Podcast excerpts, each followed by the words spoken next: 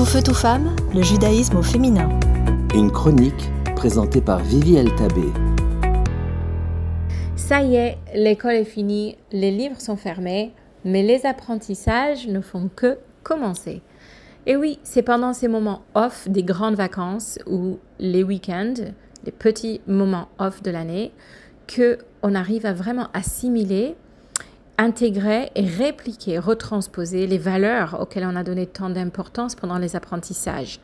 Si on a des enfants, les enfants pendant ces moments nous regardent comme des exemples vivants, des modèles vivants de nos valeurs. Ils vont apprendre en regardant nos actions, nos réactions et surtout à quoi on va porter notre attention et accorder notre temps. Et si on se trouve seul, c'est en s'écoutant soi-même qu'on va beaucoup apprendre en regardant les choses qu'on choisit de faire et aussi en regardant les réactions fortes qu'on a émotionnelles, qui soient positives ou négatives, qui nous racontent les valeurs que nous portons en nous réellement, puisque ce sont face à ces choses-là qu'on réagit le plus fortement. Pendant cette période de l'année, c'est intéressant à remarquer que on va recommémorer, on va remémorer un manque donc on aura des émotions très fortes négatives, de tristesse et de deuil, face à une valeur forte qu'on porte qui est notre temple sacré. Le temple qui contient en elle cette dualité d'amour et apprentissage. Comment ça?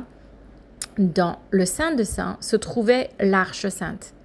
L'Arche Sainte était par excellence l'endroit où se trouvent tous les lois, tous les apprentissages, tous les codes de comportement et de vie. Or, sur le couvercle de cette arche sainte se trouvait aussi l'image de deux chérubins avec le visage de bébé. Pourquoi un visage de bébé? Pour symboliser l'amour que porte Dieu envers ses enfants auxquels il a légué et donné ses lois.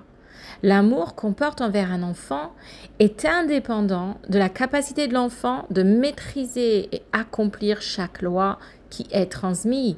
On aime l'enfant qui comprend ou pas, qu'il réalise ou pas chacun des règles et des lois qu'on a imposées. Hachem nous aime comme des bébés qui ne sont pas encore capables de tout faire, mais qui ont la valeur infinie de l'amour d'un père pour son enfant.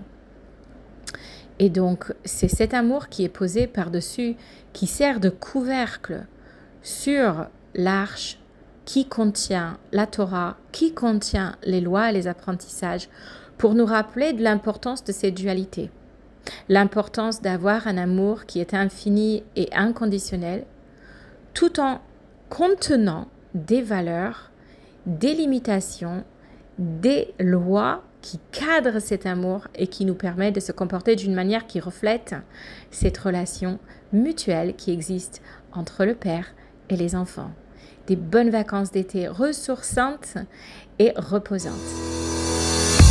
Tout feu, tout femme, le judaïsme au féminin.